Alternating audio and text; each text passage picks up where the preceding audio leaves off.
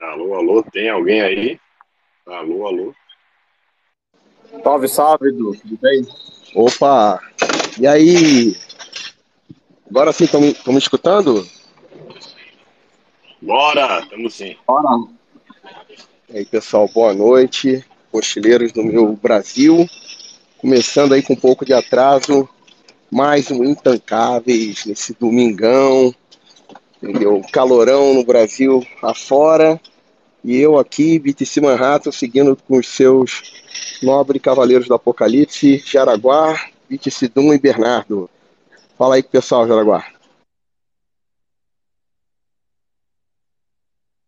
Aos pessoal que gosta de uísque, no calor de hoje, vou pedir desculpa, mas hoje a pegada é outra, ó. Aí! Cara, que calor, mano, que calor. Mas é isso aí, vamos, vamos, Vamos tancar o Bostil com esse calor todo e falando desse mundo palhaço. E aí, Dum? Tudo bem, meu amigo? Tudo bom, tudo bom, mas realmente tá foda, cara. Eu tô com o ventilador aqui na minha cara para tentar aguentar esse calor infernal. Não venta, tá uma merda, assim, a sensação térmica de uns 50 graus aqui em São Paulo. Mas vamos que vamos, bora lá e o nosso intancável não é, com o pior obseque, Bernardo, como é que você tá, meu camarada? Eu tô de boa no ar-condicionado. Eu não sei como é que vocês sobrevivem sem ar-condicionado. Depois do Bitcoin, é a melhor invenção da humanidade. Ô, Dum, para de ser pão duro. Todo mundo sabe que você tem 200 Bitcoins. Compra uma porra do ar-condicionado. Quem me dera. O, pior é que eu também não tenho ar-condicionado, não. Pessoal, tô aqui diretamente, já embarcando para sair do Bostil. Então, é, vai chegar uma hora aí que eu vou provavelmente vou ter que sair da live, mas já tá o Jaraguá e o Dum de co-host eles poderem terminar, mas não queria deixar vocês aqui duas semanas sem resenhar com vocês, porque é, essa nossa resenha faz bem para nós aqui também, né? É, é uma via de mão dupla. Né? E hoje vamos comentar o nosso tema de hoje aí, vamos falar de coringadas da vida real. Vamos falar aí de, de pessoas que comuns que coringaram, entendeu? E contar um pouco de, dessas histórias aí. E se você tem uma história legal e quiser contar pra gente, o Supersats aí já tá ativo. Manda o Supersats lá pra gente, comenta alguma alguém, alguma coringada famosa aí que você saiba, né? E vamos nessa, vamos comentar, começar aí as semanas, as notícias da semana do, do, do Bostil e do Mundil, tá? Deixa eu começar aqui na olhar a pauta que foi hoje foi bem improvisada, mas é uma notícia talvez aqui um pouco mais leve aqui para começar, né? Que a Janja ela ela essa semana ela diz querer que um gabinete no Planalto. Entendeu? Vai fazer um gabinete lá de presidenta, primeira dama, enfim. Então já começamos aí a um tema mais leve. Comentários aí, senhores, da nossa ilustríssima primeira dama? Quero saber se no gabinete... Eu quero saber se no gabinete dela vai ter marca de massagem para ela atender o pai. É, tem que ter tudo, né? Tem que ter bem equipado. Todas as né? regalias possíveis ali, videogame também, cadeirinha pro painho, né?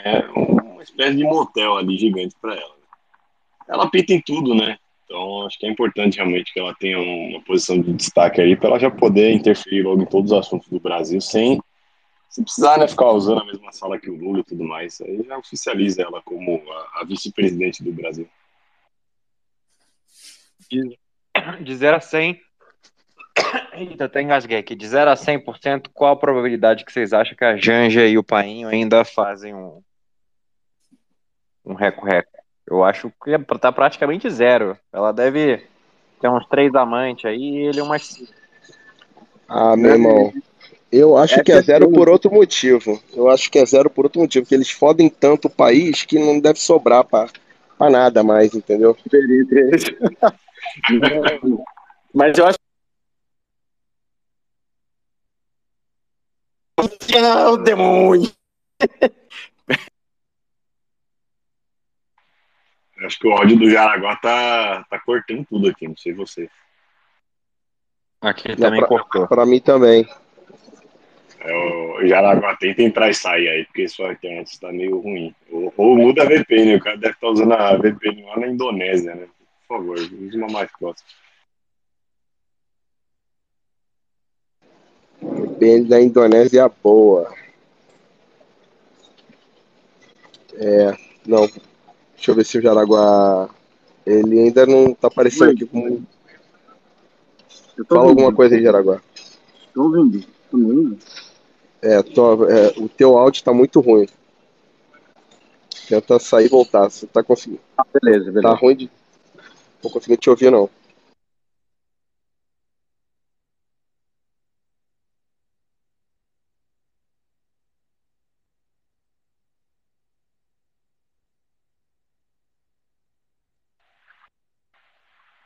É, enquanto ele volta aí, vamos seguindo então.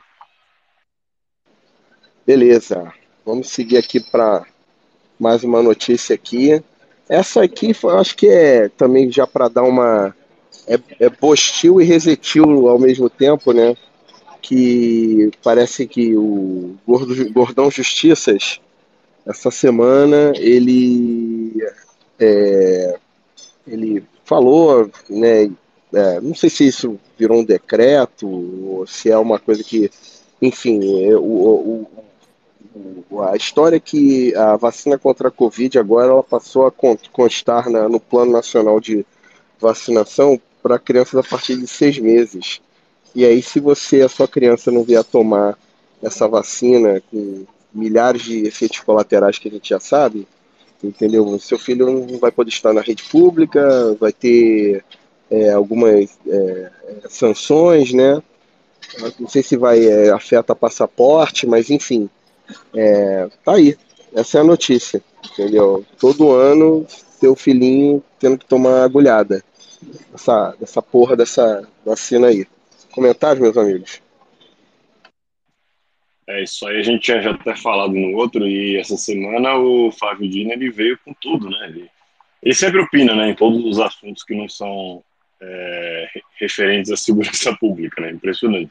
Ele não consegue abrir a boca para falar nada com relação à, à segurança do Brasil, que está completamente largada às traças. Mas qualquer outro assunto, o Flávio Dino ele gosta de pegar o, o microfone e opinar, isso provavelmente porque ele já está querendo galgar aquele cargo de ministro do STF. né? Então ele já está sendo mais um desses aí que pega o microfone e começa a opinar sobre tudo, né? Ele é especialista em tudo. E ele está falando que, assim, basicamente eles vão querer botar o Estado em cima mesmo para obrigar a galera a tomar vacina e pronto. Pronto, acabou.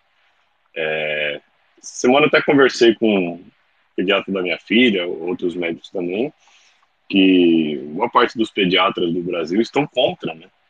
Então os caras estão tentando se organizar para não passar isso aí, porque seria o único país do mundo, basicamente, que vai estar obrigando crianças de seis meses a cinco anos a tomar essa bosta. Todos os outros países do, do mundo já deram para trás essa vacina, eles já estão agora só recomendando para casos muito específicos a vacina, né? É, em qualquer idade, ou você é muito velho, ou você tem algum risco de comorbidade caso você pegue a Covid. E o Brasil ele está indo na contramão, né? Os motivos por trás eh, todo mundo já sabe, né? Mas ainda assim é impressionante ver, né? Porque quando os caras vão para cima até de criança, porque o negócio realmente está assim, isso aqui é terra de ninguém já, né? Você virar um cap aqui é obrigação moral de qualquer um, cara. Porque pelo amor de Deus, quando vão para cima da molecada desse jeito, porque aqui acabou, né? Não tem esperança. Eu duvido que os médicos vão conseguir reverter isso aí com meios legais, porque pode até brigar e tal, mas no final das contas a gente sabe quem vai apitar isso aí o STF, o STF já tá agenda 2030 na veia, então aquilo, né, a gente até comentou, é, para quem tem, quem puder molhar a mão de alguém lá para botar um carimbo e tudo mais, vai ser fácil, a vida de quem tem grana para burlar isso aí vai ser maravilhosa, agora o pobre fudido lá que depende do Bolsa Família, o cara vai correr para vacinar os filhos e tal, e foda-se. Eu ia falar isso, quem tá feliz com essa notícia é o cara do SUS ali que vai facili- vender facilidades. Se bobear, ele até trabalha pro Flávio Dino, tem que pagar a, a parte dele, né? Praticamente um imposto. É um imposto a mais que a gente vai ter que entubar. Mas assim, ó, geralmente escola é meio. meio de boa, assim, cara. O pessoal não tá muito preocupado com essas carteiras que tem milhares de, carimbo lá. Tu olha como é um negócio rudimentar, cara. Um monte de carimbinho ali. Manda pro carimbo fazer. E assim, cara, quem tá disposto a, a fazer isso à risca, cara, tem que estar tá disposto a matar ou morrer, porque do lado de cá é essa disposição. Se você vai matar meu filho, você vai morrer. E a vacina é um instrumento de morte, e, né? Então isso é, é, é inadmissível. É, daqui não. Se é esse, se você quer isso muito é porque tá querendo matar meu filho. Então eu vou tratar você como uma pessoa que quer matar meu filho, né? E assim, não vou, não vou admitir nunca. E se, e se, e se o problema disso for faltar a escola, que bem só seja, né? Porque essa escola aí maligna tá louco. Era esse o comentário.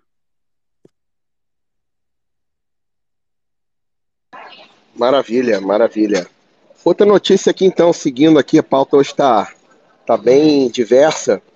Essa semana rolou é, um, uma demissão em massa aí do, do, do, do Grupo Globo, diversos jornalistas foram demitidos do Globo, do Extra, do Valor Econômico e da Rádio CBN.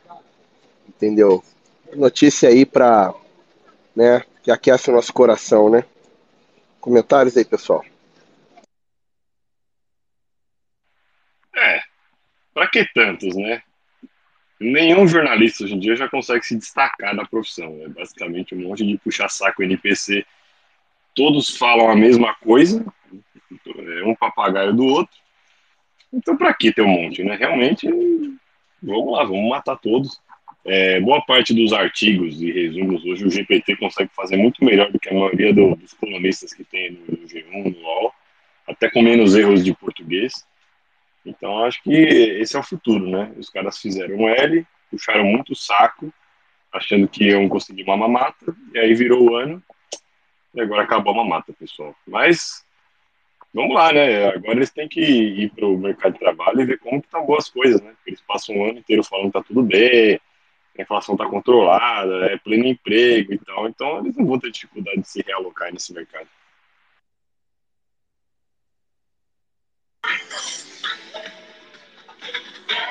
Eu, eu, eu só vejo uma notícia ruim é, disso aí, porque se começar a diminuir muito o número de jornalistas do Globo, quando hiperbitcoinizar o mundo e a gente que for do Bitcoin for a realeza do mundo, a gente vai ter poucos jornalistas para a gente contratar para ficar fazendo shows de, de coisas bizarras para entreter a gente, assim. Imagina botar a Mônica Leitão, sei lá, e uma outra ali, naquela guerra de lama, de biquíni, assim, só fazendo tudo por dinheiro, só para conseguir pagar o restaurante do mês. Assim. Eu não sei vocês, mas eu botei a música aqui de fim de ano da Globo e eu tô dançando sozinho na sala. É, cara, eu não queria ver a Milha Leitão de, guerreando de biquíni na lama por nada no mundo. Eu pago os bons bitcoins para não ter que participar disso. É, agora, tem uma ideia aqui, a gente podia fazer um caldeirão do Hulk humilhando o jornalista da Globo, depois da hiperbitcoinização. Isso ia ser legal. É, era mais ou menos isso que eu pensava, Bernardo. Só que a minha criatividade para humilhar pessoas não é tão boa como do Luciano Huck. Foi isso a primeira coisa que passou na minha cabeça, mas eu concordo que é uma péssima ideia. É, o Luciano Huck, a gente contrata o Luciano Huck para dar ideias de como humilhar jornalistas e ele vai fazer um repertório maravilhoso.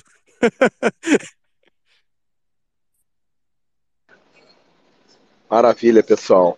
Bom, mais uma rapidinha aqui. Mercado projeta rombo fiscal de até 1,2% do PIB em 2024. Estimativas de déficit no orçamento do próximo ano se acentuaram depois de fala de Lula, sinalizando descumprir a meta. Essa é a notícia, meus caros. E aí?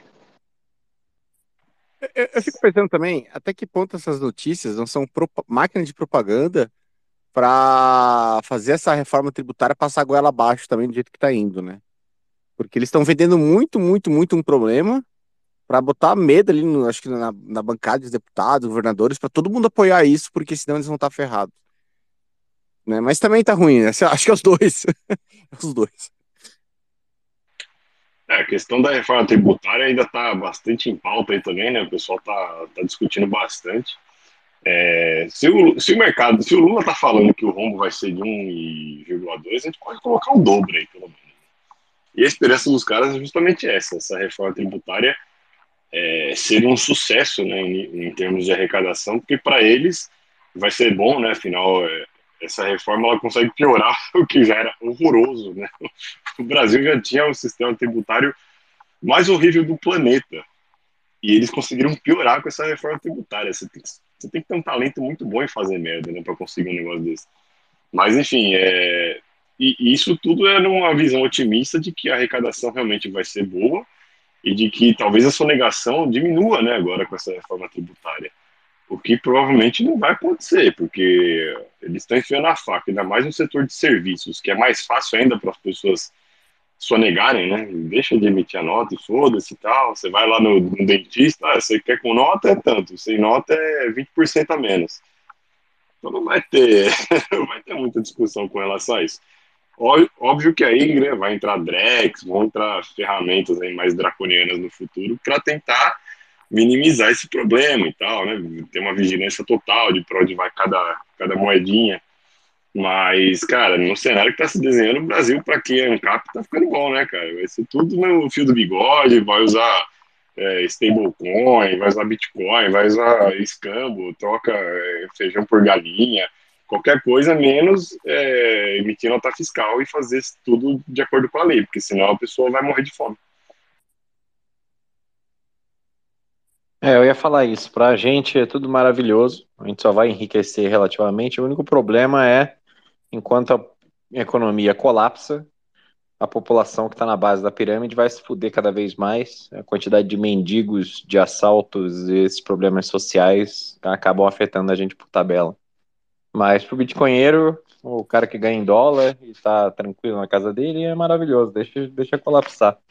Porém, tem esse, tem esse porém aí. Então, é, preparem os passaportes, fiquem de prontidão, porque é possível que vocês tenham que pegar seu, suas fortunas em Bitcoin e para fazer que nem uma rata, ir para Guarulhos, passar a imigração e dar adeus. Maravilha. Mais uma notícia aqui para comentar com vocês. É, logo depois de rombo fiscal, aí segue né, uma outra contra, contraponto aí da história. Governo Lula bloqueia 3,8 bilhões e cortes atingem hospitais e livros didáticos. Tá, notícia do The Investor.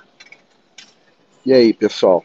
É, um, só um, é 1,2 bi de rombo fiscal para um lado, corta verba de 3,8 de livro e educação do outro. Um comentário?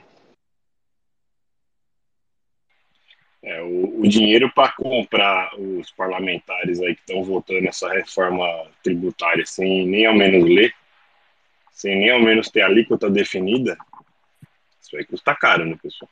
Não é, não é fácil assim. O cara vai lá, vai barganhar com o governo, mas precisa molhar a mão certa e tal, né? Tem que a, é, o tal do orçamento secreto, que agora virou emendas PIX, né?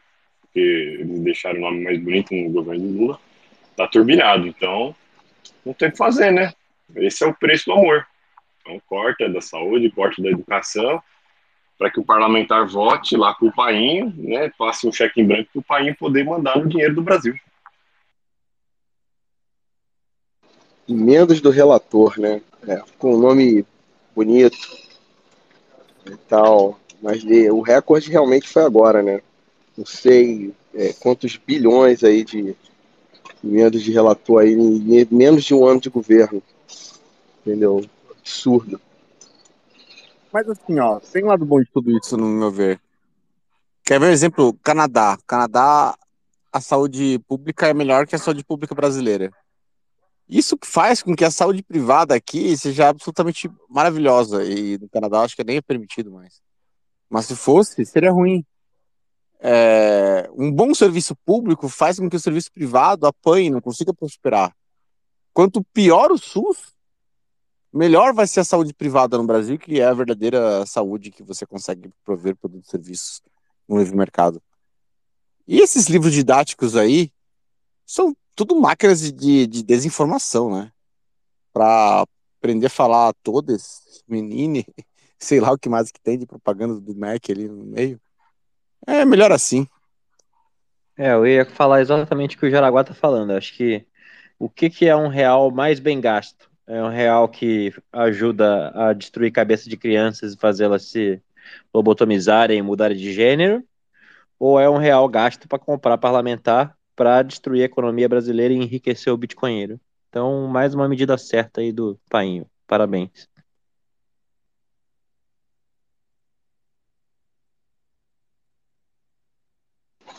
Beleza. Seguindo aqui mais uma rapidinha, tá? Depois agora de na semana passada Painho falar que o, o, o, PIB do Brasil vai melhorar porque vai ter um monte de feriado caindo no sábado ano que vem. Agora o PT quer instituir o Dia Nacional do Funk, mais um feriado aí para, né? Depois de, da, da fala da, da semana passada, agora vai ter o Dia Nacional do Funk aí, mais um feriadinho aí para para vocês aí. O que, vocês acham? Ah, acho que merece, né? Nós temos aí grandes, grandes talentos do funk. O funk é uma música, um estilo musical que está cada vez mais popular, né, no Brasil. Conforme o QI vai caindo, as pessoas vão gostando cada vez mais. É, todo mundo é MC, né? Todo mundo é MC alguma coisa e tal. Não precisa nem saber cantar ou falar ou andar, raciocinar. Então, acho que realmente é uma data importante. E essa questão do, dos feriados, né, é um negócio que engraçado, né? O Painho ele já vai começar a delegar a culpa, né, do, do fracasso da economia esse ano é nessas coisas, né? Ah, é, é o feriado, deve ser, ah, porque tá tendo guerra em tal lugar. É, a culpa nunca vai ser dele, né? Então vamos ver, ano que vem tem menos feriado. Vamos ver qual vai ser a desculpa do ano que vem.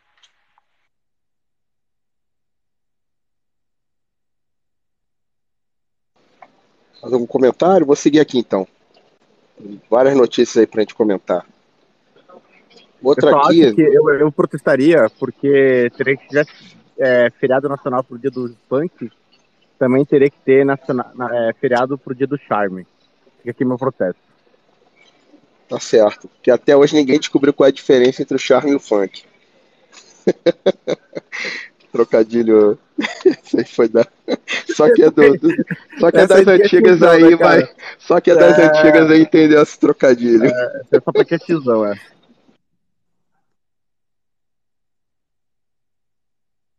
Bom, mais uma notícia aqui do, do Painho, né? Limite de 8% de juros no rotativo cancelará 60 milhões de cartões. Alerta foi dado pelo CEO do Itaú, Milton Marrulli Filho, durante a teleconferência de resultados do banco com analistas de mercado.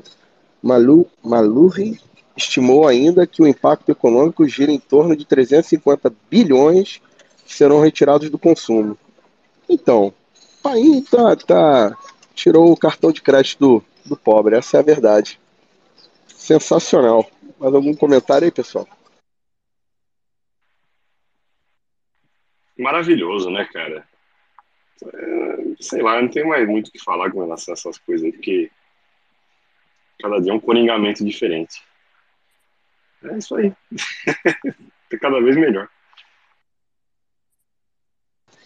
Paim, o que, que ele pensou? Ele pensou assim, pô, os caras estão se endividando, estão sabendo gastar, deixa eu cuidar disso aí, entendeu? Quem, quem o governo sabe mais do que o, do que o indivíduo, do que o cidadão.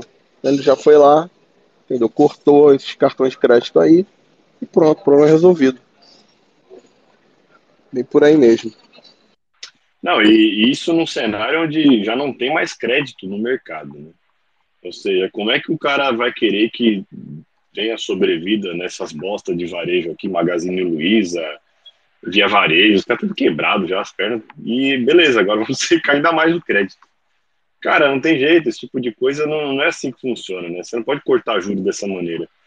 Você teria que ter um, um ambiente econômico melhor, mais concorrência, principalmente no setor bancário, para que os juros eles abaixem naturalmente. Você também teria que ter mais ferramentas para, em caso de inadimplência, você possa executar uma dívida de forma rápida, sem levar meses ou anos arrastando no judiciário. Tudo isso encarece o custo do Brasil e é por isso que os juros aqui são exorbitantes. Então sempre tem essas soluções mágicas, né? Ah, o juro aqui é alto, vamos canetar. E toda vez que isso acontece, dá merda. Depois você quer empurrar uma taxa de juros mais baixa à força, simplesmente você tira o crédito do mercado, né? Você seca o mercado. Então, mais uma vez, né?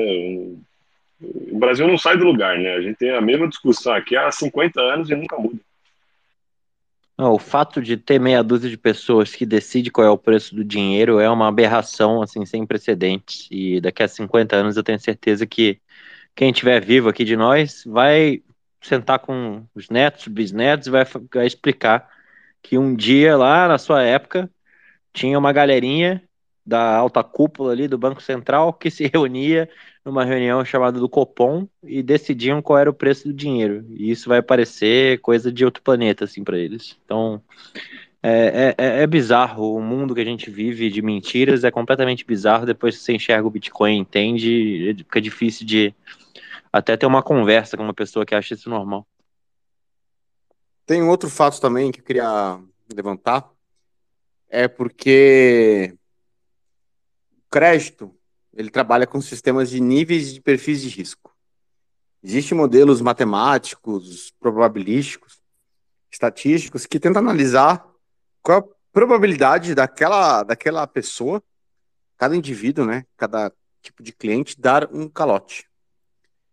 E, e o banco, ele, ele tem limites de que tipo de perfil de risco ele aceita é, no máximo. E eu acho que a tô vendo assim nitidamente a economia deteriorando de uma maneira grande na área empresarial que a minha minha patroa está envolvida. Já tem comentários assim que ano passado essa época tava faturamento absurdamente maior que agora, que está tendo uma redução geral assim de, de demanda de um, de um produto que é típico para final de ano e um produto mais de, de luxo assim e, e cara, uma, de, uma queda de demanda real. É, falando a nível Brasil, assim, falando diretamente com o representante Brasil desse produto.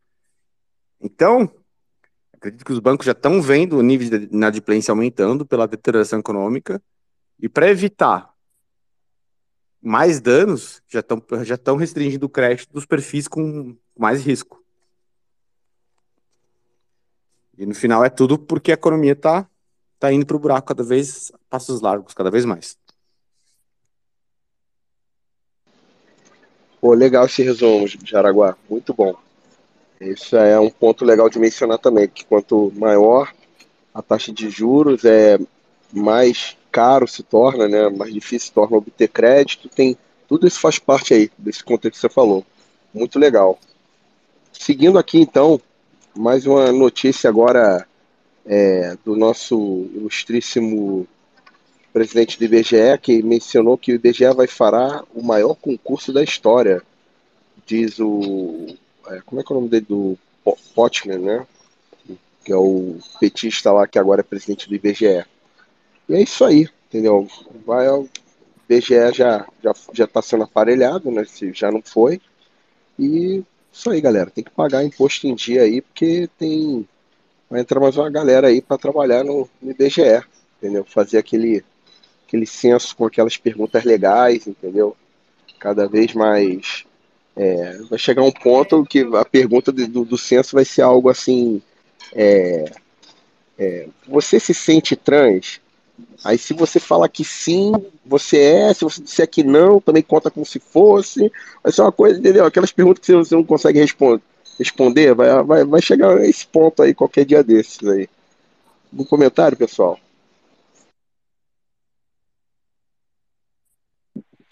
É, isso também entra naquilo que a gente já falou também, de que esses números de emprego, né, que estão aumentando e tal, né, os índices oficiais do próprio IBGE de desemprego, eles estão, parece que está tudo bem, né, mas o que está acontecendo esse ano é que está tendo concurso público para cacete, né uma das coisas que o comunista adora fazer é encher ainda mais a máquina pública quando ele toma o poder. Então, na época do Bonobo, tinha até dado uma boa diminuída no número de concursos e tal, principalmente os federais. Só que agora volta com tudo, né? Porque uma maneira muito boa de você perpetuar o poder e garantir que esse poder vai continuar é você colocar também é, os NPCs embaixo da asa do Estado, né? Para também ser parte do Estado. O cara que acaba se tornando funcionário público ele acaba também defendendo a máquina pública, o inchaço da máquina, a hiperinflação. A gente vê isso na Argentina acontecendo claramente. Né? Os caras com uma inflação de mais de mil por cento, ainda assim muita gente vai votar lá no vagabundo do Massa justamente porque para eles, cara, tem estabilidade, né?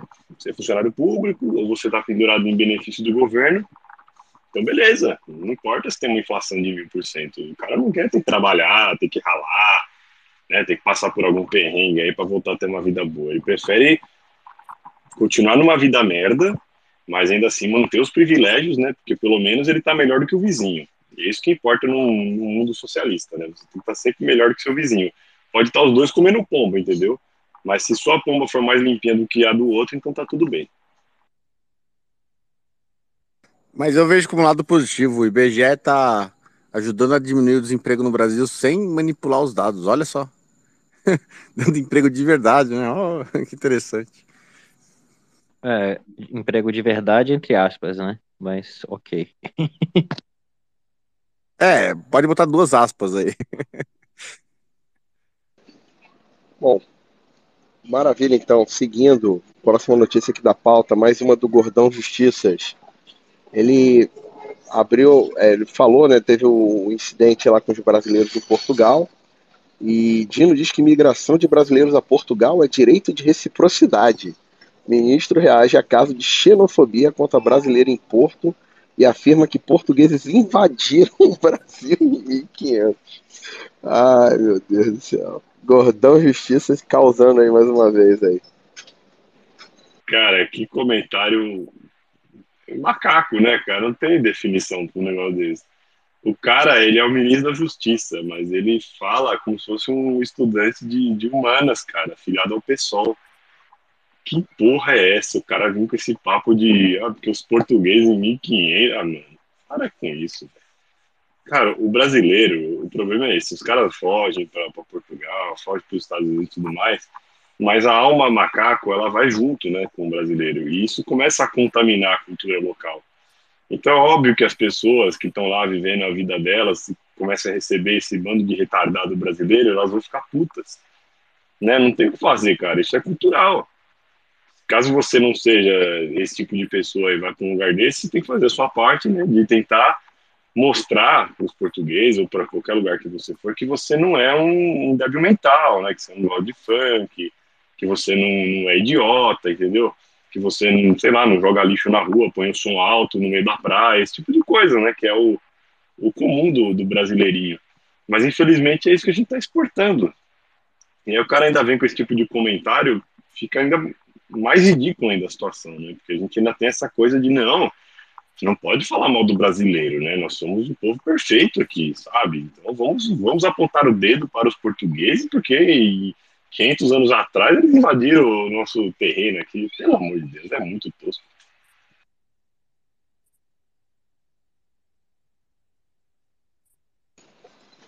Bom, mais uma aqui. Essa, essa é bem interessante, essa próxima notícia.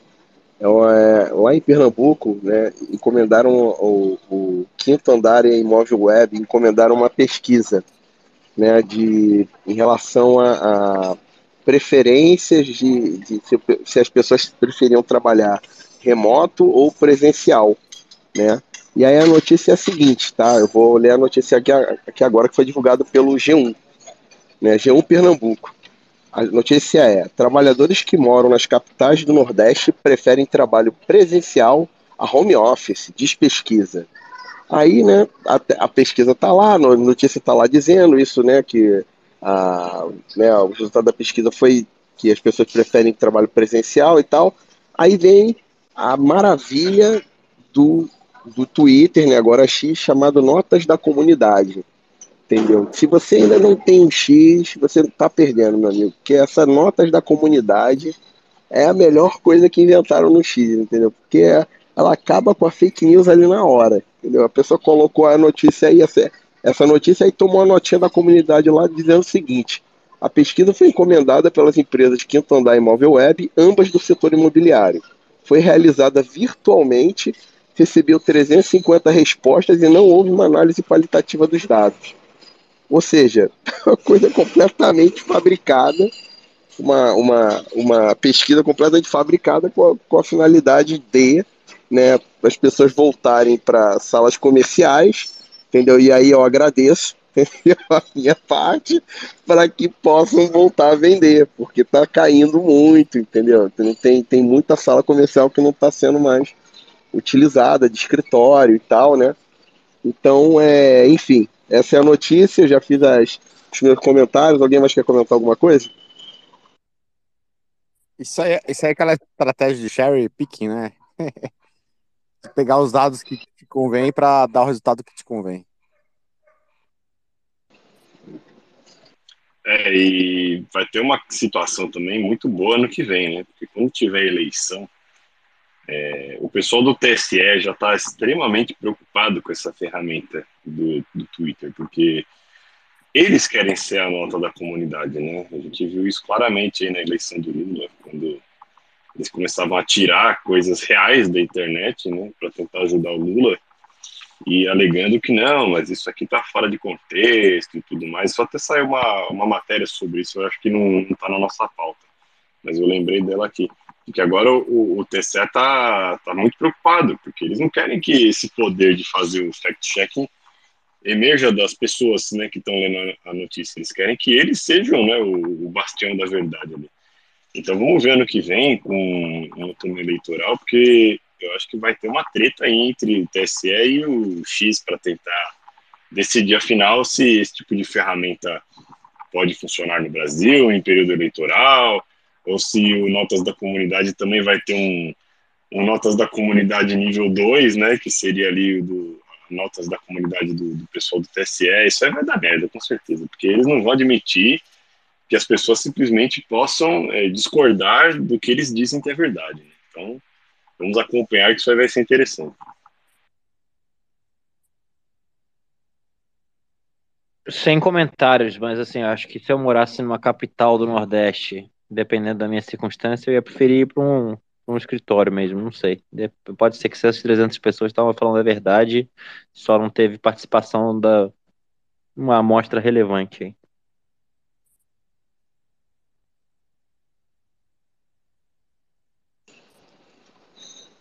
Legal, legal. Mas, bom, outra notícia aqui que né, a gente falou de.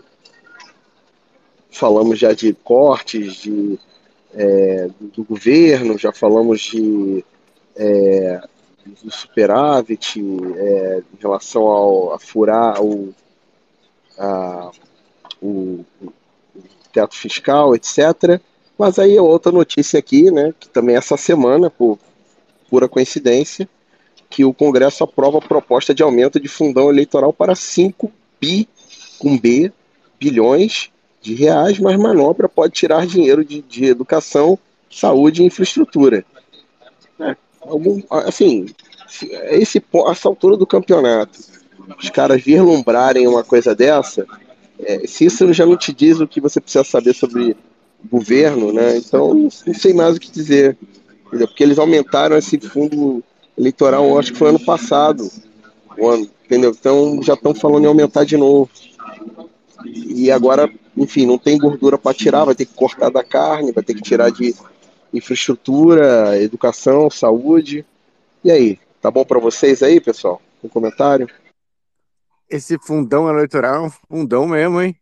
Nossa, mano, você bota lá, bota lá, bota lá e não acaba, não enche esse fundão. Caramba. E assim, né? É... Quando vai pro fundão eleitoral, é, e é terra de ninguém, né? O dinheiro lá, né? Não tem nem, nem essa lei de licitações, pregão, essas coisas de contrato aí. Nada disso, né? Aí já é, é dinheiro dos partidos, já, né? É um fundão sem fundo. Não vai acabar nunca. A gente tem que botar mais dinheiro mesmo, trabalhem mais, porque eles estão precisando. Um negócio engraçado tá, tá acontecendo aqui também no Twitter é que tem muita gente da direita, né? Que está inconformada, porque os parlamentares da direita que foram eleitos né, na asa ali do Bolsonaro, eles não estão fazendo nada para impedir essas coisas, né? É, e é muito engraçado, né? Porque as pessoas realmente acreditavam que essas pessoas aqui que foram na asa do Bolsonaro, elas não vão simplesmente aceitar também uma grana e curtir a vida e viajar, né? Tirar bastante foto, ir em resort, comer comida boa em restaurante caro, do que ficar brigando com o Lula e com o STF. Eles realmente achavam que essa turma aí da, da denominada direita, né, os tais dos conservadores aí, que, né, afinal, temos agora um congresso bastante conservador, eles nem se vender. Porra, é muita inocência, né, cara? Pelo amor de Deus, olha aí. É só pagar. É só pagar, meu. Você acha mesmo que o cara, depois de eleito, ganhando uma puta de uma grana que eles ganham lá, vai ter, ter acesso a essa montanha de dinheiro de fundão e emenda parlamentar que vai para lá e vai para cá. Meu amigo, você acha que o cara vai querer esquentar a cabeça brigando com o sistema inteiro? Todo mundo que brigou se ferrou. O cara tá na cadeia, o cara tá cancelado. O cara tá lá, essa turminha aí, o pessoal que se elegeu do Bolsonaro, tá tudo lá. O, o, o Nicolas lá engravidou a mina dele, tá tirando umas fotos bonitas. Os filhos do Bolsonaro também, tudo de boa, lá, a mãe dele fazendo book fotográfico, tudo bem. O trouxa que fica aí, né, os otários da, da direita, ah, meu Deus, quando que eles vão começar a agir? Meu amigo, isso não vai acontecer nunca, entendeu? Vai ficar aí esperando sentado, deixando sua vida para trás, esperando aí um novo Salvador, ou o próprio Bolsonaro. Enquanto isso, a gente está aqui só falando, pessoal, vendo tudo, sabe? Compra um Bitcoin, sabe? A vida de quem está comprando Bitcoin está muito boa esse ano, até comentei. A carne caiu 50% o preço da carne, pessoal. De um ano para cá. Então, você só coringou e comprou Bitcoin, sua vida, seu poder de compra já dobrou em um ano. E nem começou o colapso do Brasil, só está falando do aumento do Bitcoin. Então, sabe, não tem muito o que pensar, não. Só aproveita a vida aí, coringa logo e vai ser feliz. Não, é. Lembrando no passado, né? Quando o filho do cara chegou aí pra Copa do Mundo, e é perguntado por que, que ele tá na Copa do Mundo tal, porque o pai tá lá aperigando a, a cair, né? Toda essa problemática. Não, eu, eu, traz uma sacola de pendrive, velho. Como desculpa esfarrapada. Ah, meu amigo, esse povo ainda tá nisso. Cadê os pendrive? O que tinha no pendrive, hein? Até hoje não sabemos. Xadrez 5D, bastante avançado. Cara, eu já entrei nos spaces aí de conservador falando dessas coisas e é, dá uma certa depressão. Eu tenho dó dos caras. Os caras estão completamente parados no tempo, ainda surtando com o que está acontecendo no Brasil, achando que tem salvação, que a salvação passa pela urna e por se organizar e fazer manifestações. Pelo amor de Deus, imagina a tristeza dessa existência eu fico até me perguntando se esse movimento todo conservador no Brasil não tem um pouco como consequência dessa elevada quantidade de flúor na água, cara, porque não é normal. Não, cara, é, é, é realmente todo dia tem. Você pode entrar durante a semana no Twitter, sempre tem um Spaces patriota e os caras lá brisando, né? Tipo, não, porque agora, meu, é, o, o Xandão vai pro Tribunal Internacional, entendeu? Não, porque agora o Lula, ele, ele tá falando muita merda, vão derrubar o Lula, acabou o governo dele. Cara, é muita brisa, é muita brisa. É, deve ser maconha estragado isso aí.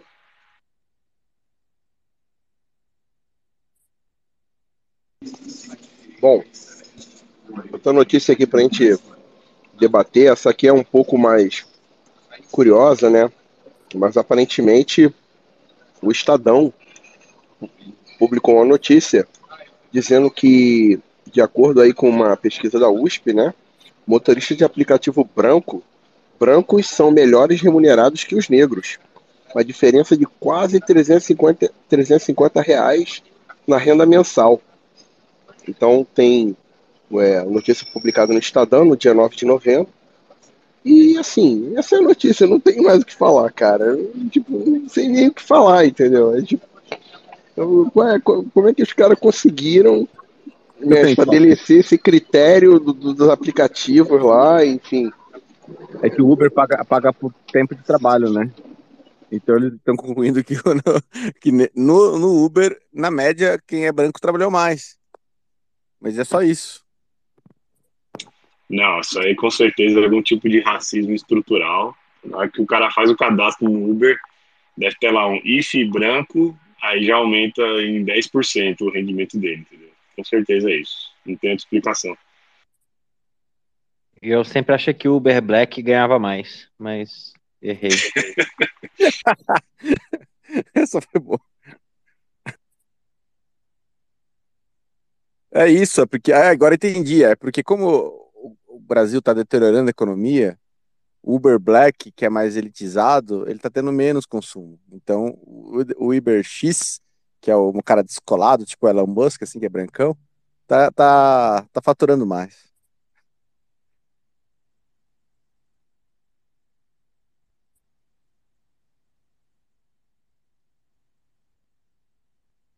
Bom, uma outra notícia um pouco mais leve. E daqui a pouco a gente já vai para a nossa. O tema aí da, da nossa live aí de hoje. Mas essa aqui é, é da Folha de São Paulo. Né? Meme, memes estão derrotando a política, diz responsável por campanha de Lula. Entendeu? Os memes estão derrotando a política. Essa, essa é a notícia. Entendeu? E aí os caras daqui a pouco vão querer o quê? Regular os memes? Como é que vai ser isso aí? Comentários, meus amigos. Pela força do meme, vamos dominar o mundo, rapaz. A gente vai acabar com a porra toda só com base em meme. É isso aí mesmo, o cara tá certo. Melhor, melhor já ir se preparando. Não, mas é, eles não. Toda semana, né? Você pode ver. Toda semana a gente tem algum comentário aqui a fazer, porque ou é o Lula, ou é o Barroso, ou é o Flávio Dino, ou algum influencer ali que estão evitando os caras. Toda semana eles falam que não, é muita liberdade na internet, a pessoa tem que logar com o CPF, temos que é, regular o que está sendo dito, e é, agora não pode fazer piada, não pode fazer meme. Então, o futuro é isso aí, né? Os caras estão tentando descobrir como impedir essa comunicação livre da internet. É muito difícil, né?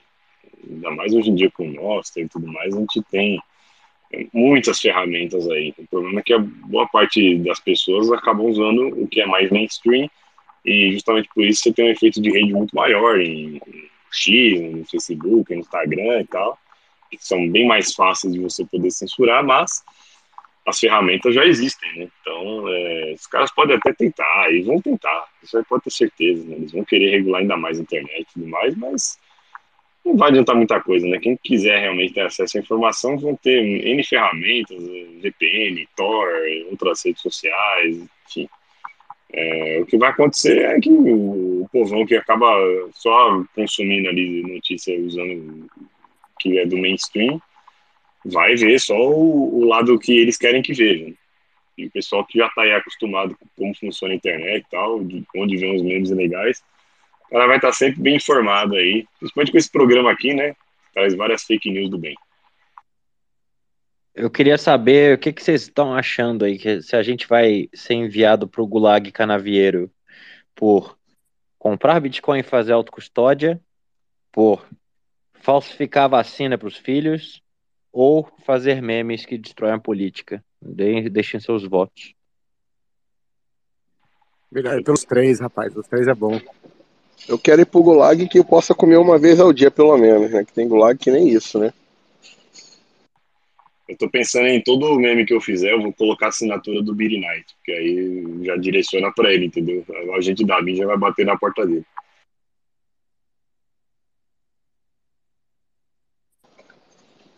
Bom, mais uma notícia aqui, ó. Também da Folha de São Paulo. Brasil prepara tributação mínima de 15% sobre lucro de multinacionais. E secretária do Haddad, do Taxad. Entendeu? Que maravilha, cara. A economia tá bombando, não tem nem empresa fechando agora, não tem ninguém saindo. Aí, aí mete mais impostinho aí, cara. Porra, o que, que é um peito pra quem tá cagado, gente? Vamos lá. Vamos nessa.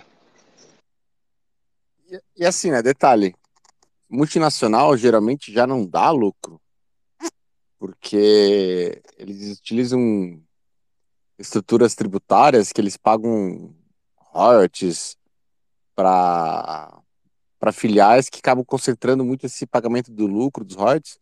E todas as multinacionais, as filiais nos países que tributam muito, praticamente é lucro zero, para justamente pagar quase nada de imposto. Então, você aumentar lucro de é, imposto de lucro de multinacional é aumentar nada. Engraçado, é, é mais marketing do que efetividade.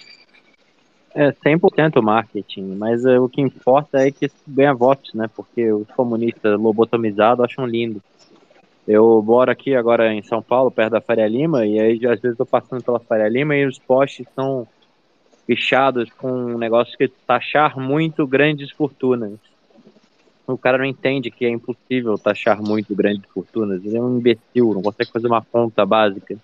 Então, é, é enfim, é, é difícil. O importante é deixar o povo mongol feliz.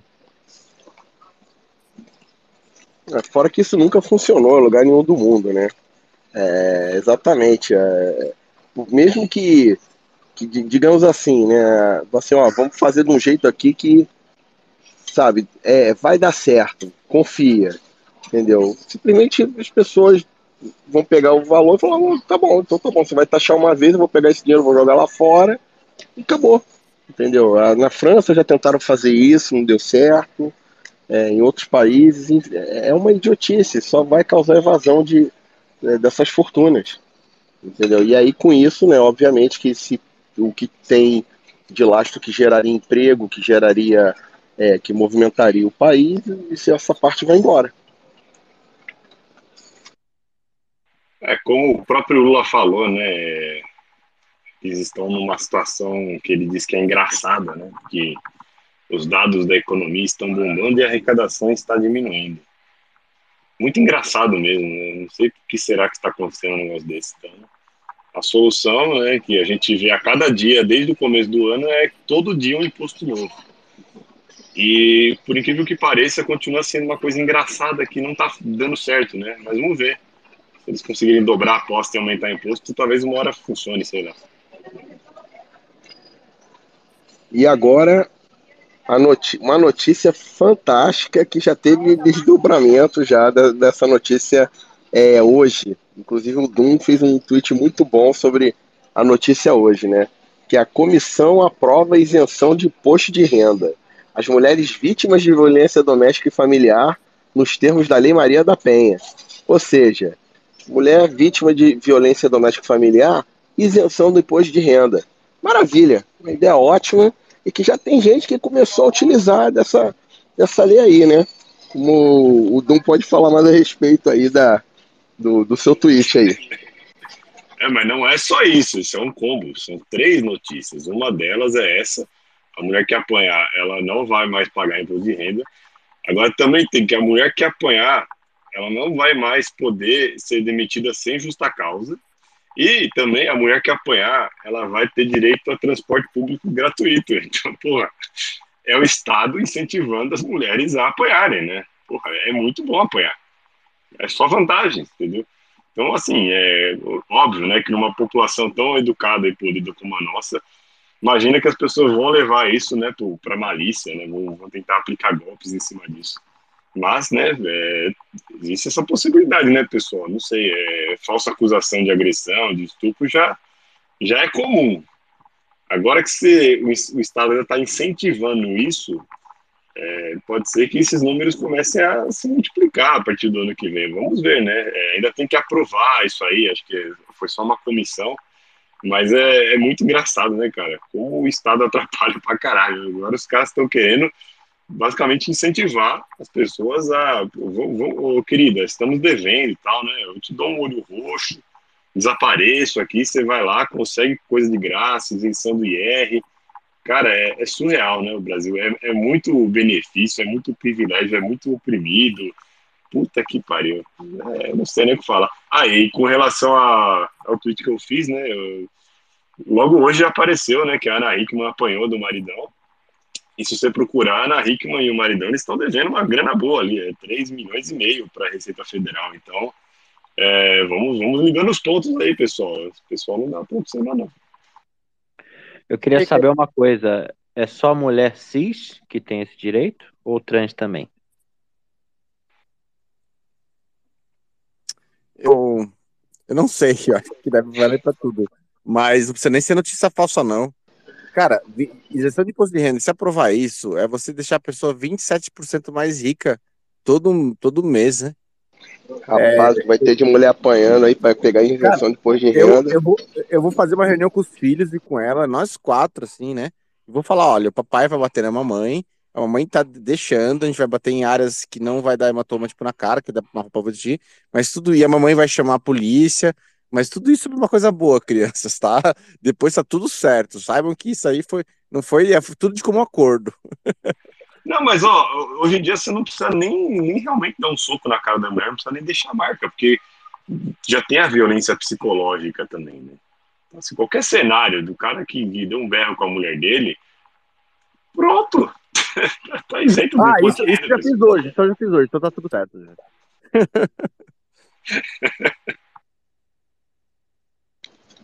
Cara, eu tô começando a gostar dessa lei aí, cara.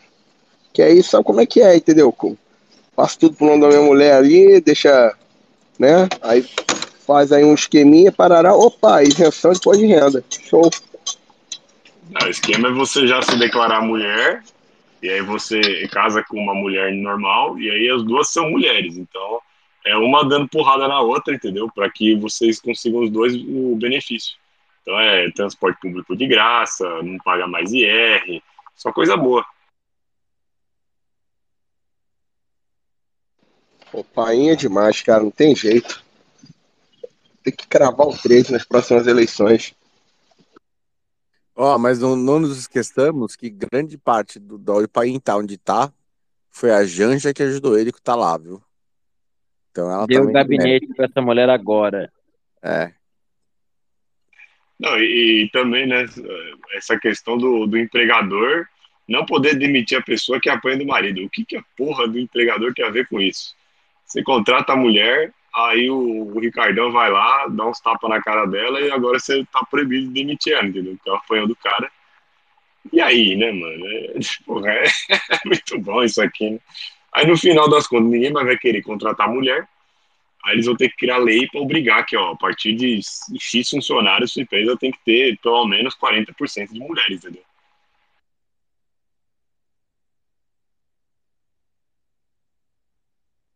Mas aí vai ter exceção dessa regra pra, tipo, gari, pra quem mexe em linha viva de energia elétrica, pra quem mexe em, em obras em rede de esgoto, essas profissões bem insalubres aí. Aí não, né? Ou aquela, aquele concurso da prefeitura que, que colocou lá teste, tinha que levar saco de cimento pra lá e pra cá. As mulheres foram fazer o concurso, largaram no meio da prova. Pior que é, teve isso aí. Só só abrir um parênteses aqui, eu, eu tô aqui na, na salinha aqui aguardando o embarque, né?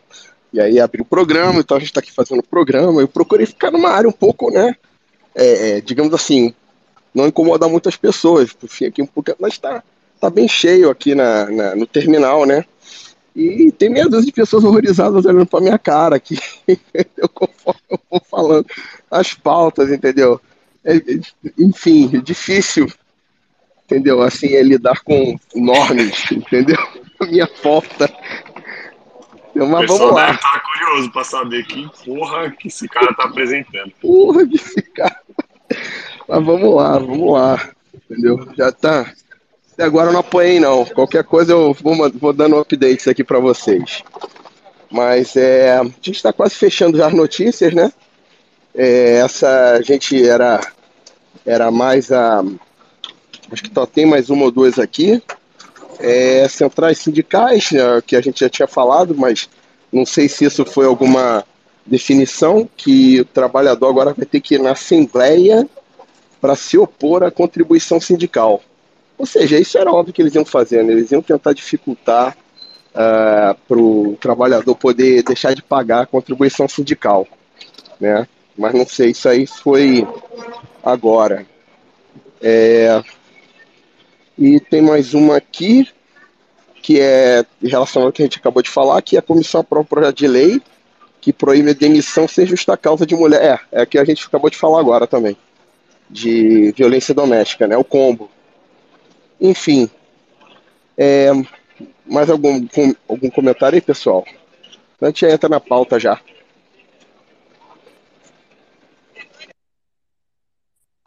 Eu acho que é acho isso aí, né?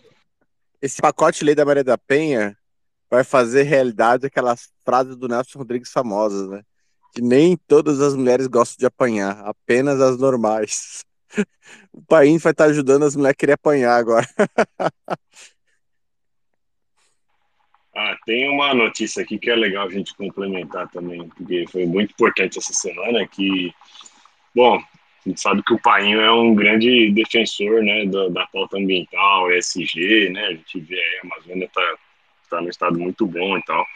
É, e agora, né, ele também anunciou que eles vão retomar o imposto de importação para os veículos elétricos e híbridos, né, porque afinal assim, é um governo muito preocupado com o SG e tal, né? Mas a preocupação principal ainda é agradar as montadoras, né? Porque afinal o pai deve muito a elas, né? Toda a carreira dele começou ali nos pátios da, do sindicato e tudo mais, então ele é muito grato às montadoras e por conta disso o carro elétrico e tal, que estava com importação bem baixa, estava até zerado o imposto de importação, ele vai progressivamente aumentando é, nos próximos anos, a cada semestre vai aumentar um pouquinho, a gente vai chegar até a 30% de, de imposto de importação.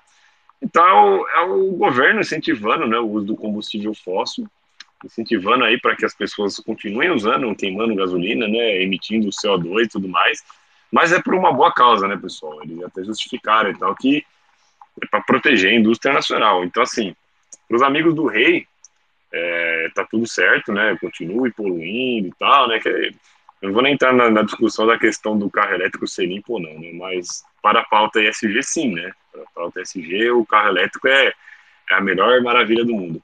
Então, né, é, fica em segundo plano. Só que na hora que eles forem começar a criar cota de carbono para você consumir sua carne e tudo mais, aí não vai ter discussão, entendeu?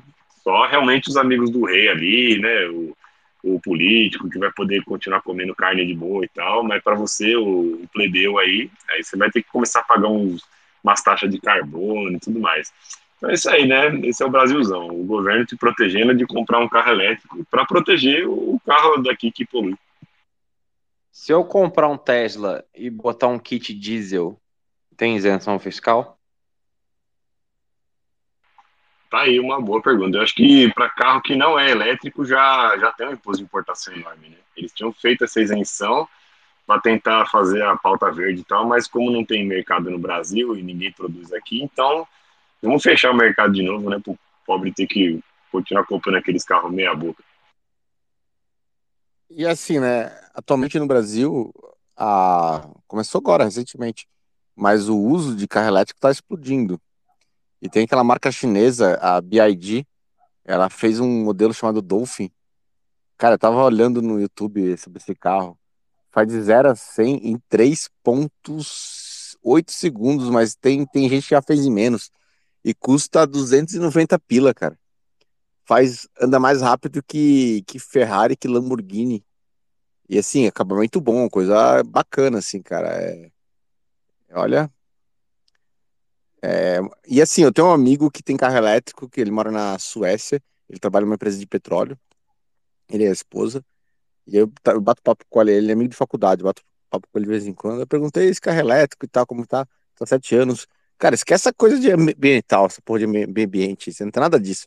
Carro elétrico é do caramba, porque não tem manutenção, ele anda rápido pra caramba, é, as baterias continuam funcionando igual, é, é, é, gostoso de andar. Então, assim, essa coisa do ambiente aí é só para inglês ver isso aí, não tem nada a ver isso aí.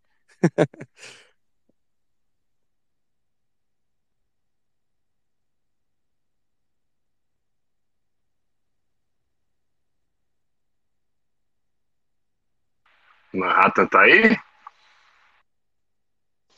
Opa, tô aqui, pessoal. Tá, tô caminhando aqui. Ó, uma fato curioso aqui do Terminal 3 aqui do, de Guarulhos aqui, né? Na, entre o, o, a emigração e os portões de embarque tem um corredor comprido. E esse corredor realmente ele é, ele é um corredor, eu diria que ele deve ter um quilômetro, não, 500 metros, vai. Eu acho que botar 500 metros aí de, de corredor. entre a parte que você passa da segurança até os portões de embarque. E costumava ter esteira para deslocar as pessoas, né? Até porque é uma pessoa de mais idade e tal, vai ali na esteira, né? E passa por ali. Mas aí, o que que acontece? As lojas em frente a essa esteira, né, elas perdiam muito fluxo de gente. Porque elas pagam ali caro para estar ali e tal. E qual foi a solução que eles fizeram? Tiraram a esteira. Agora todo mundo ande, faça um exercício, entendeu? Você tem deficiência, problema seu, todo mundo andando até o portão de embarque. Bom, era só isso o comentário. Que beleza, hein? Mas Isso aí, enfim, ó. É o governo preocupado também com a saúde, né? Esse negócio de ficar pegando esteira. Tem que É. andar, pô. Daí é é pertinho uma coisa da outra aí no Terminal 3, né? Mas é, é aque- aquele corredor, acho que você sabe qual é o que eu tô falando, Lu. Quando você passa da imigração, aí você tem que andar até o. Aí você passa pelo free shop e tal.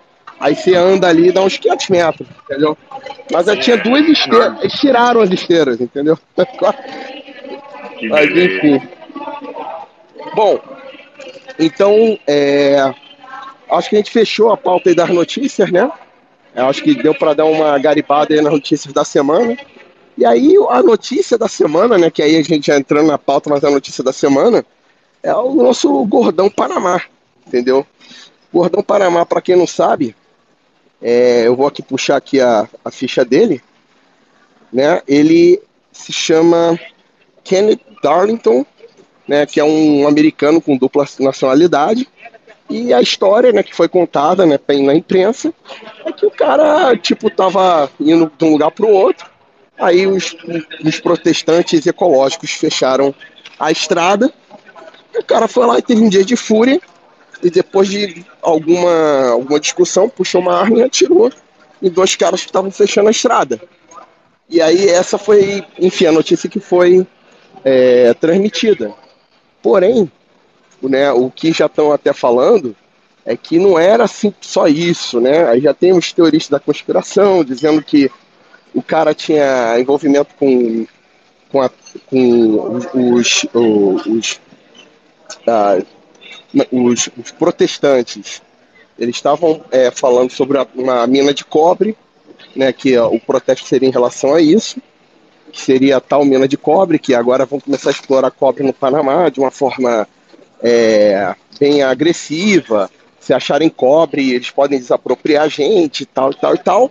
E esse cara teria é, laços com, com essas, essa empresa que está por trás dessa, dessa, é, desse, desse processo aí da, da, de mina de cobre.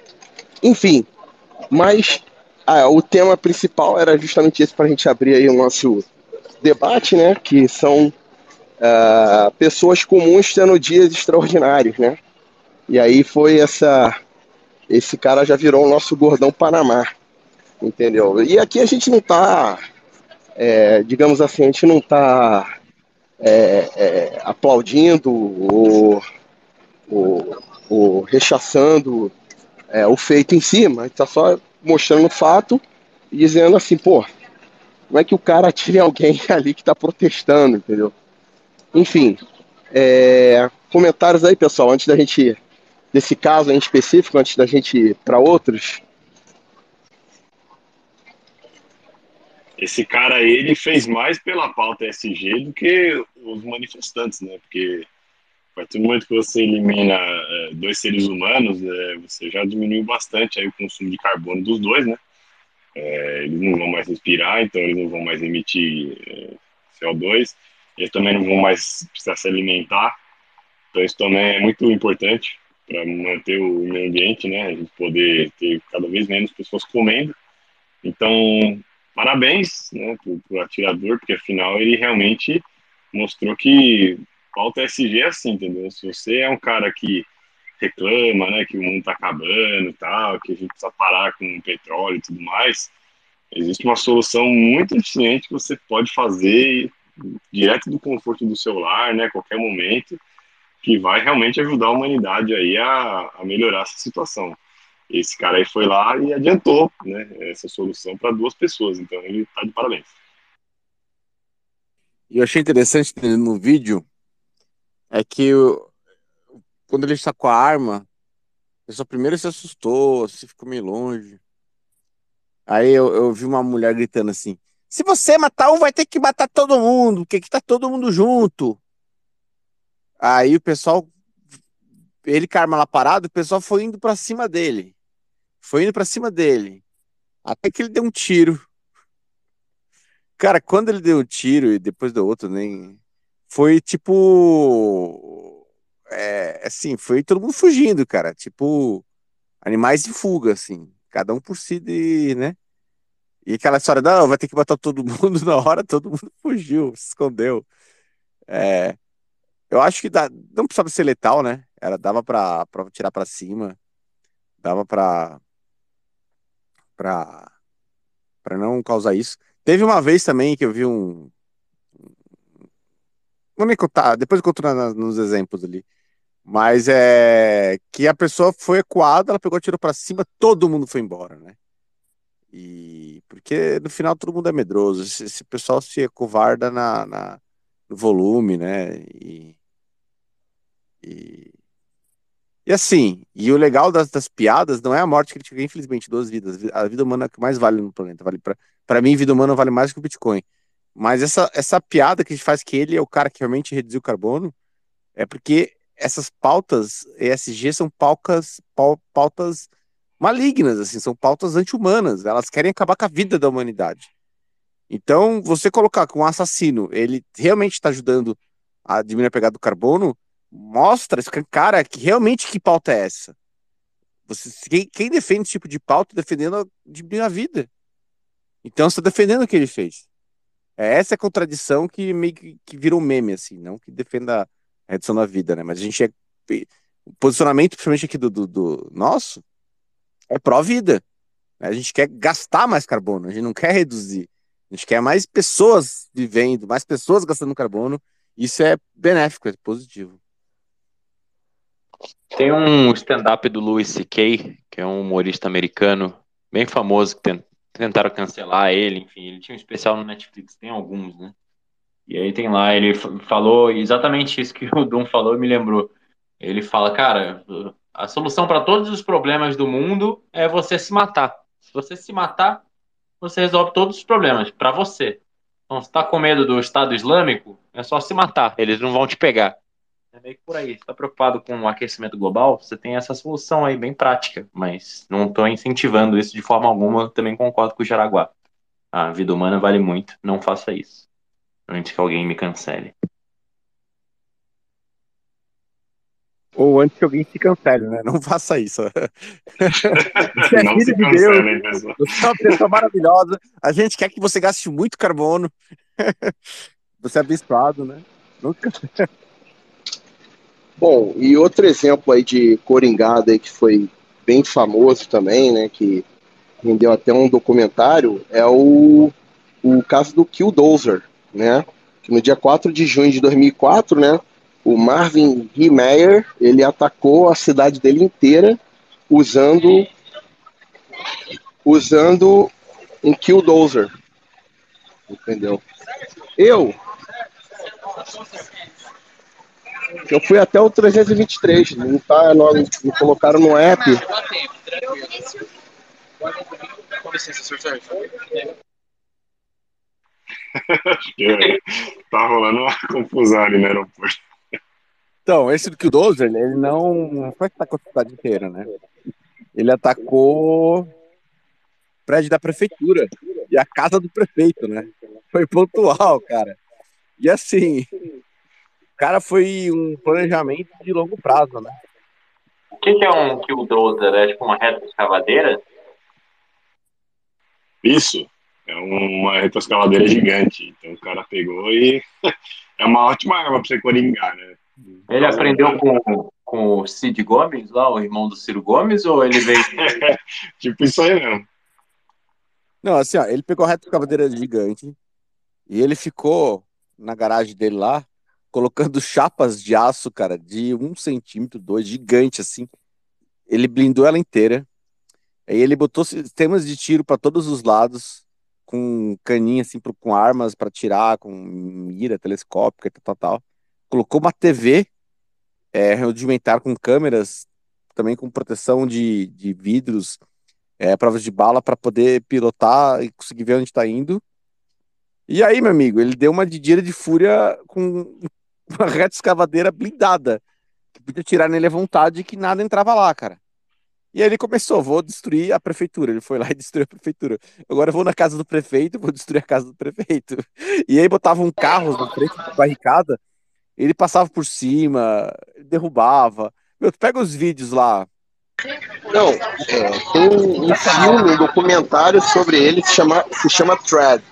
Vejam o documentário, pessoal, é sensacional. É uma aula de anarcocapitalismo.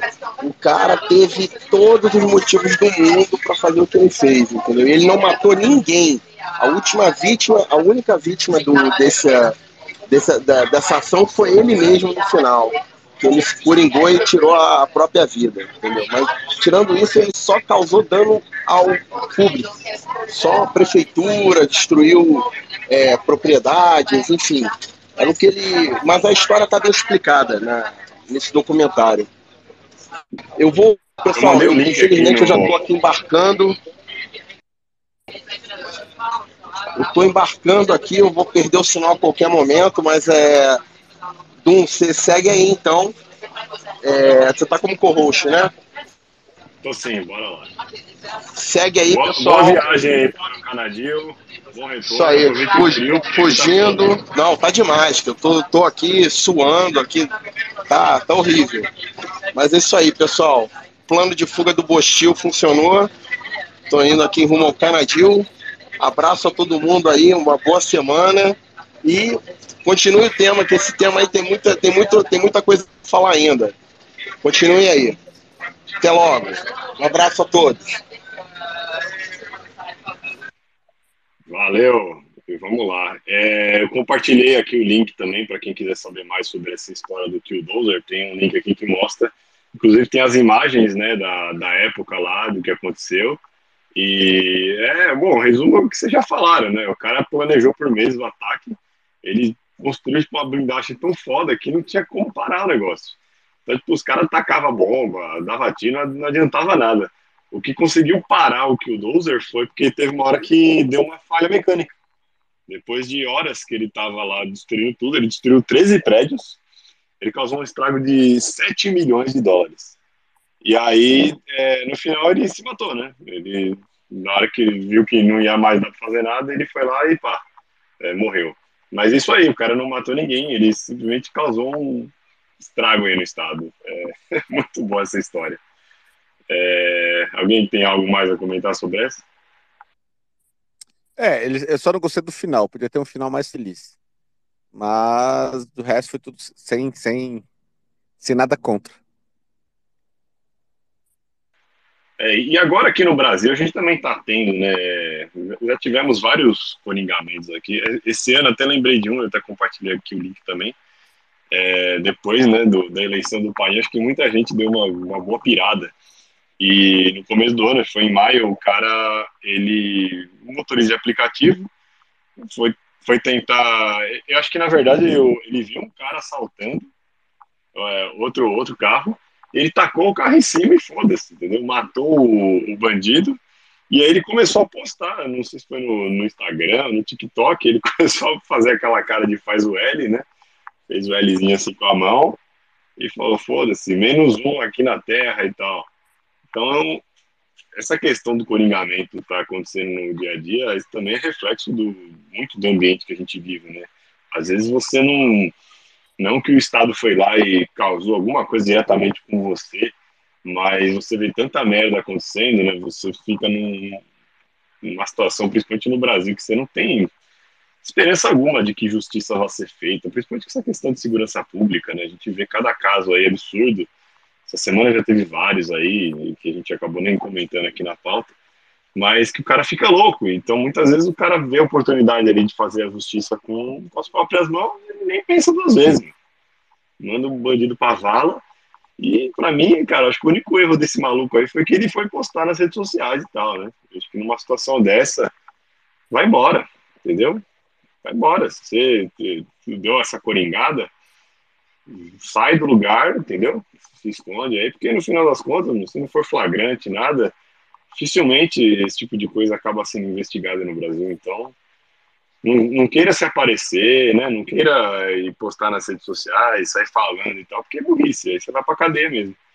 Se em algum momento a pessoa coringar e né, tiver condição de simplesmente sair do, do lugar, aproveita, porque é muita burrice você ficar lá e ficar esperando que a justiça vá ser feita com você, que você vai poder se explicar, falar, não, tava assaltando e tal, eu reagi.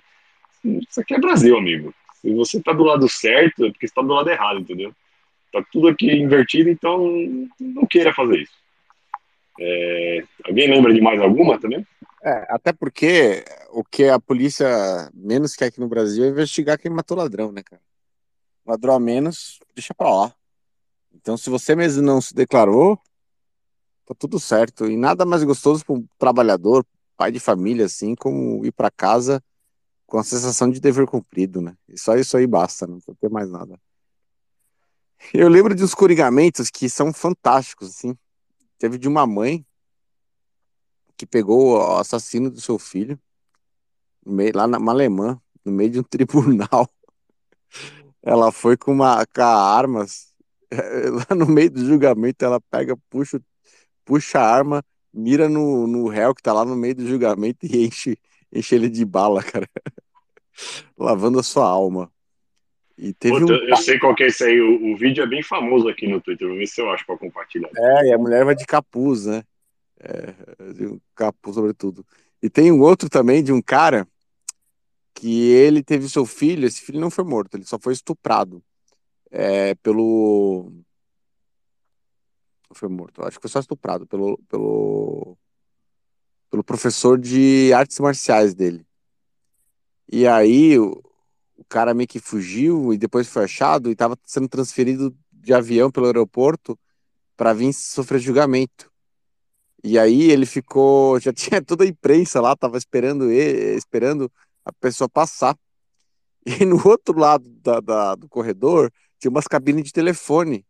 Ele ficou no telefone de orelhão, assim. Ele ficou no telefone.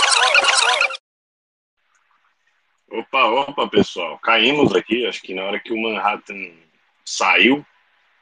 É, eu estava como co-host, mas é, acho que não segurou. Né? Mas estamos aí. Depois eu edito aqui o podcast na hora que eu for subir. Aproveitando enquanto o Jaraguá não volta, é, essa semana nós tivemos um almoço, isso foi muito legal.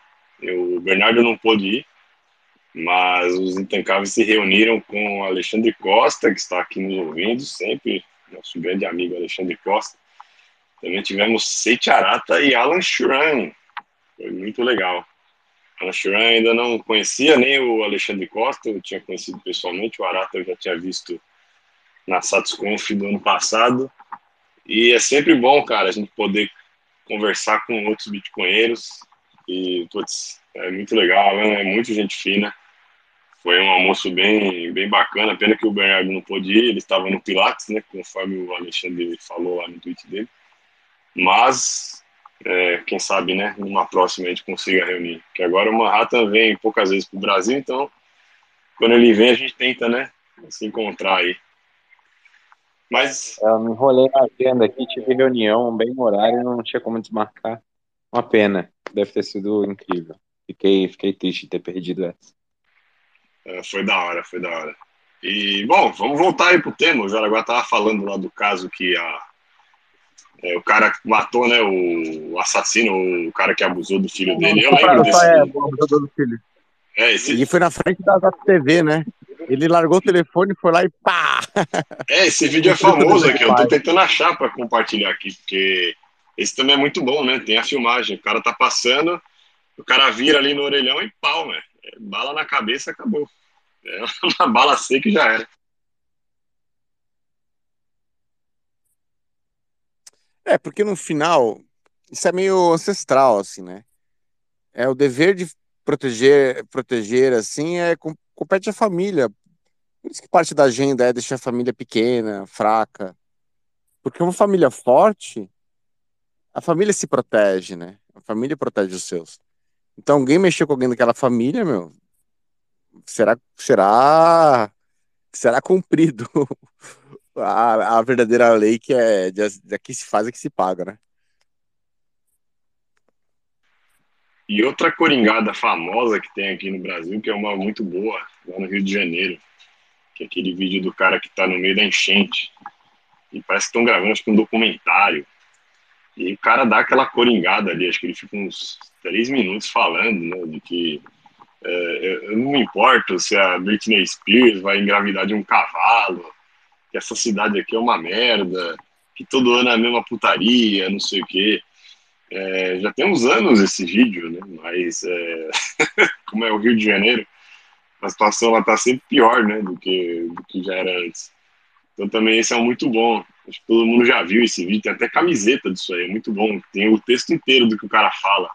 E o cara ali tá num estado de coringamento, cara. É, é lendário aquele vídeo, porque ele olha ali pra câmera e você vê que é um cara que já não aguenta mais, né, a realidade do Brasil. O cara tá ali preso no trânsito, tudo alagado. E ele começa a descascar, vai descascando sem parar. E tudo que ele fala ali, no final, é real, assim. Né? Acho que é a situação normal de muita gente ali que passa por isso.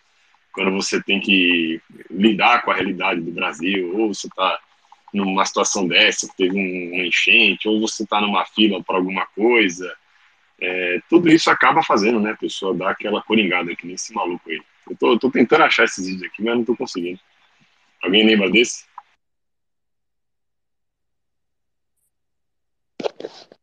Não, eu não lembro desse aí, não. Eu tenho que ver depois.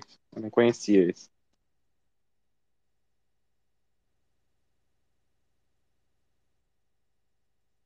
É, vou ver se eu acho aqui, mas quem lembrar de algum outro aí, vão falando aí. Deixa eu ver se eu consigo achar. Pô, mas esse é famoso, meu. Você já deve ter visto sim, mas é que você não lembra. Eu vou tentar achar aqui.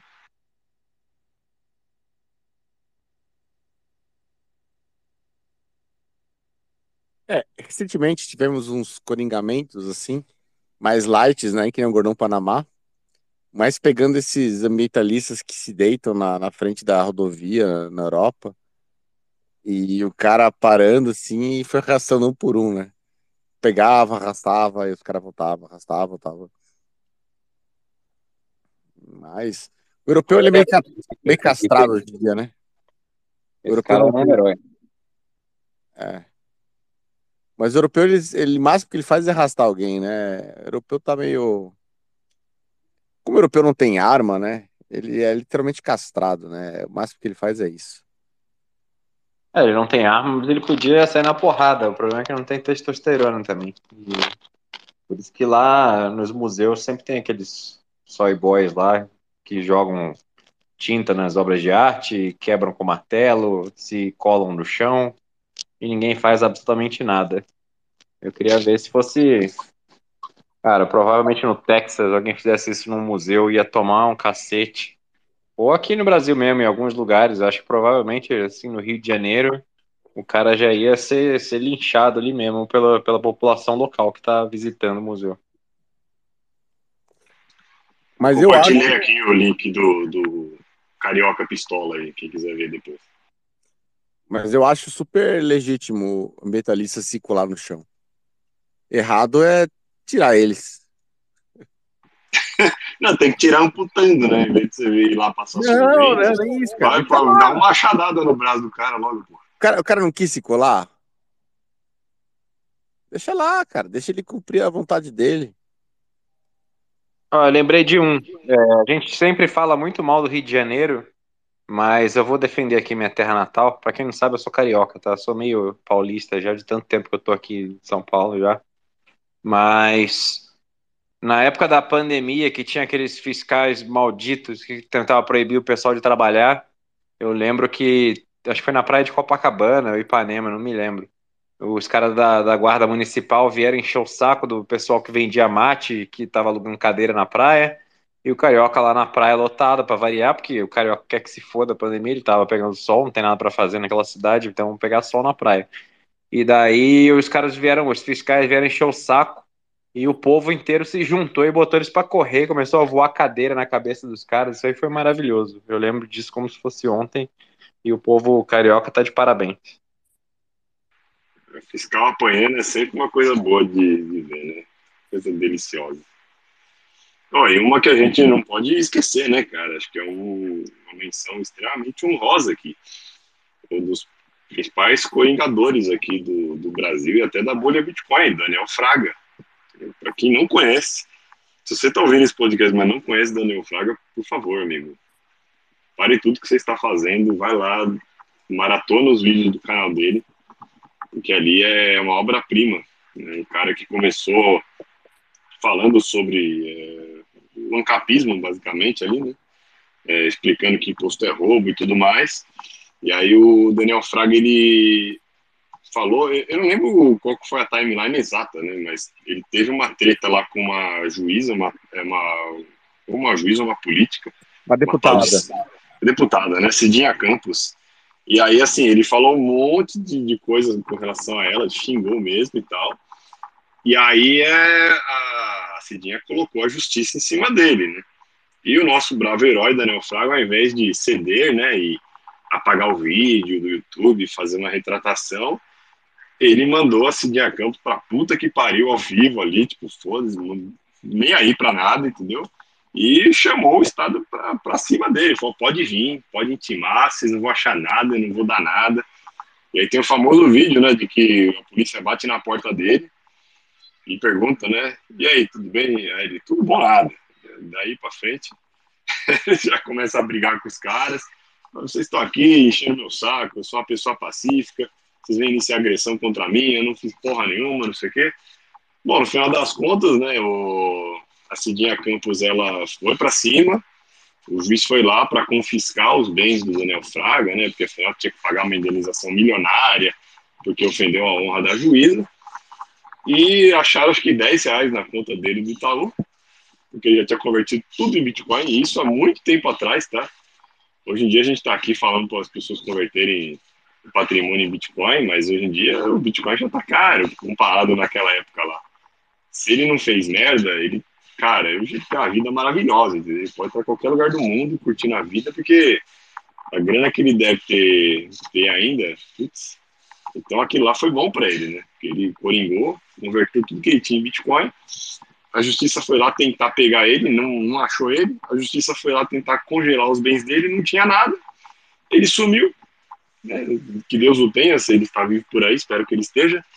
E os vídeos dele estão aí até hoje, cara. Quem quiser ver, aquilo é uma história viva, principalmente da história do Bitcoin aqui no Brasil, porque ele foi um dos caras que explicou o Bitcoin para muita gente, né? Essa história dele de ter sumido mostrou o poder do Bitcoin lá atrás, né? Um cara que simplesmente peitou o Estado, tacou foda-se mesmo, e até hoje o Estado não conseguiu pegar ele.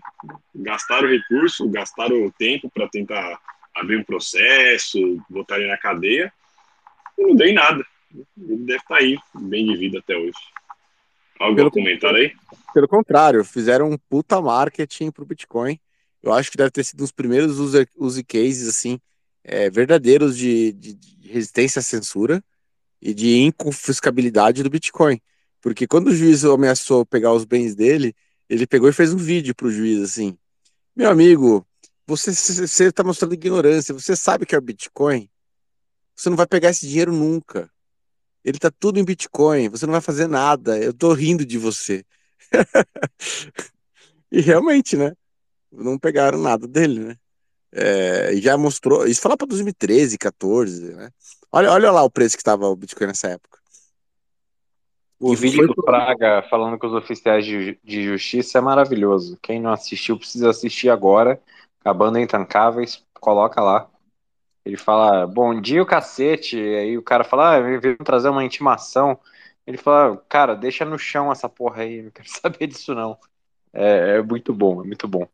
E o Dum falou que o Bitcoin hoje tá caro, mas não tá caro não, cara, tá barato. Pode comprar que tá barato. É, o nosso cérebro não é feito para processar crescimentos exponenciais e daqui a 100 anos ou 50 anos ou qualquer coisa do tipo, não vai fazer a menor diferença se você comprou junto com o Daniel Fraga ou se você comprou hoje, porque, cara, é, o céu é o limite, infinito divididos por 21 milhões. Não, eu falo caro comparado ao que ele deve ter pago, né? Não tem nem preço histórico registrado direito no Brasil para essa data, né? 2013. Devia estar uns 300 reais, sei lá, até menos. É assim, é surreal pensar nisso agora. E assim, tudo isso ensinando, mostrando, né? Tanto que o Daniel Fraga, é tão importante para essa bolha que até, até um verbo que é comumente usado chamado fragar. Fragar aquele cara que deu uma coringada e depois sumiu no mundo, ninguém mais sabe dele. Ele foi muito corajoso e assim, né, cara? É, hoje em dia você meter o louco e comprar Bitcoin, você tem ali um monte de gente que já veio na sua frente, né, para te, te amparar em termos assim, ó, eu não sou louco, né? Tem o Michael Saylor, tem mais um monte de gente que está investindo pesado em Bitcoin. Então você tem um respaldo ali, né? Mas naquela época, cara, eram pouquíssimas pessoas que metiam a cara dessa maneira, né? O Bitcoin era uma, criancinha. Ele poderia ter dado errado, poderia ter encontrado alguma falha, enfim, né, naquela época não dava para saber se o negócio ia realmente para frente ou não. Então, é, você precisava ter uma coragem, uma convicção muito maior, até, até o acesso à informação. Né? Hoje a gente tem inúmeros livros e podcasts e artigos. Naquela época não tinha nada. Tinha uns fóruns lá na internet, meia dúzia de maluco falando de Bitcoin. Então, o cara naquela época já ter coringado assim é porque realmente é, exigia ali um, uma coragem, né? Uma, uma questão de você realmente meter a cara de uma maneira que, putz, poucas pessoas teriam, né?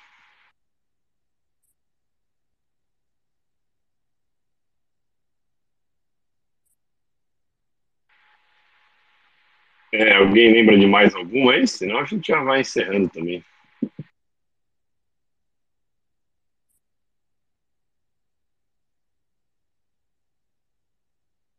Não, só lembrei do, do Líbano recentemente, quando teve o colapso da moeda local também, que saiu várias notícias, né, de vários cidadãos aí desesperados, que o dinheiro tinha sido congelado no banco, eles não conseguiam sacar, e pegaram armas e invadiram a agência bancária para tentar roubar o próprio dinheiro. Então, parabéns para esses heróis aí também. Mas só isso, nada de especial. Sobre coringamento, eu quero fazer uma menção honrosa aos parisenses, em especial para aquele pungilista. Os parisenses, eles sabem coringar. Não é qualquer protesto. Os caras protestam coringando. E teve uma cena de um pungilista que a, que a, que a polícia estava tentando dominar uma situação de protesto, já uns três anos atrás, dois anos atrás. E o pungilista, o cara era pungilista profissional aposentado ele começou a dar soco e foi nocauteando um, dois, três policiais em fila, assim. Ele foi parecendo é, jogo de videogame, que os caras vai socando e todo mundo vai caindo, ele indo pra frente dando soco. Ai, ai. Uma menção rosa aos, aos, E assim, até hoje, né? Tu vê, tu vê aquele meme de It's Fine, a pessoa comendo e tudo pegando fogo. Virou Paris como era ao vivo, tipo, há uns meses atrás, cara. Os parisenses coringam como ninguém. Uma menção a eles.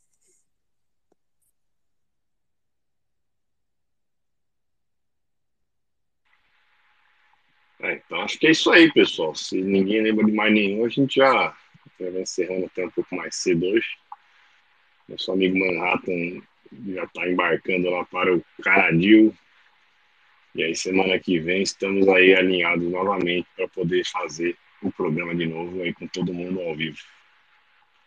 Alguém tem mais alguma coisa aí? Senão a gente já vai dando tchau, então. Não, não, só isso. Vamos encerrar mais cedo para dormir, descansar nossas belezas, porque a semana vai ter bastante notícia de imposto, bastante notícia intancável. Mas, se Deus quiser, domingo que vem a gente já tem o gabinete da Janja aí para comemorar. Exatamente. Então é isso aí, pessoal. Deixa eu já dar o meu tchau aqui. É... Bom, então é isso aí. Abraço aí para todo mundo, para os nossos ouvintes. Semana que vem estamos aí novamente. Eu espero que o calor diminua, porque tá foda. Eu tô o programa inteiro aqui com o ventilador na cara. não estou aguentando. Vou tomar um banho gelado agora. E é isso aí. Dê o seu tchau, Jaraguá, e depois Bernardo. Um grande abraço e até semana que vem. Tchau, tchau. Um abraço a todos. Dum, compre um ar-condicionado, por favor. É, não tem por que você não ter ar-condicionado. Tirando isso, só queria dizer que fiquem fortes, mais uma semana de muita notícia tancável. E se Deus quiser, domingo que vem estamos de volta aqui. Um abraço a todo mundo. Falou. Valeu, pessoal. Até semana que vem.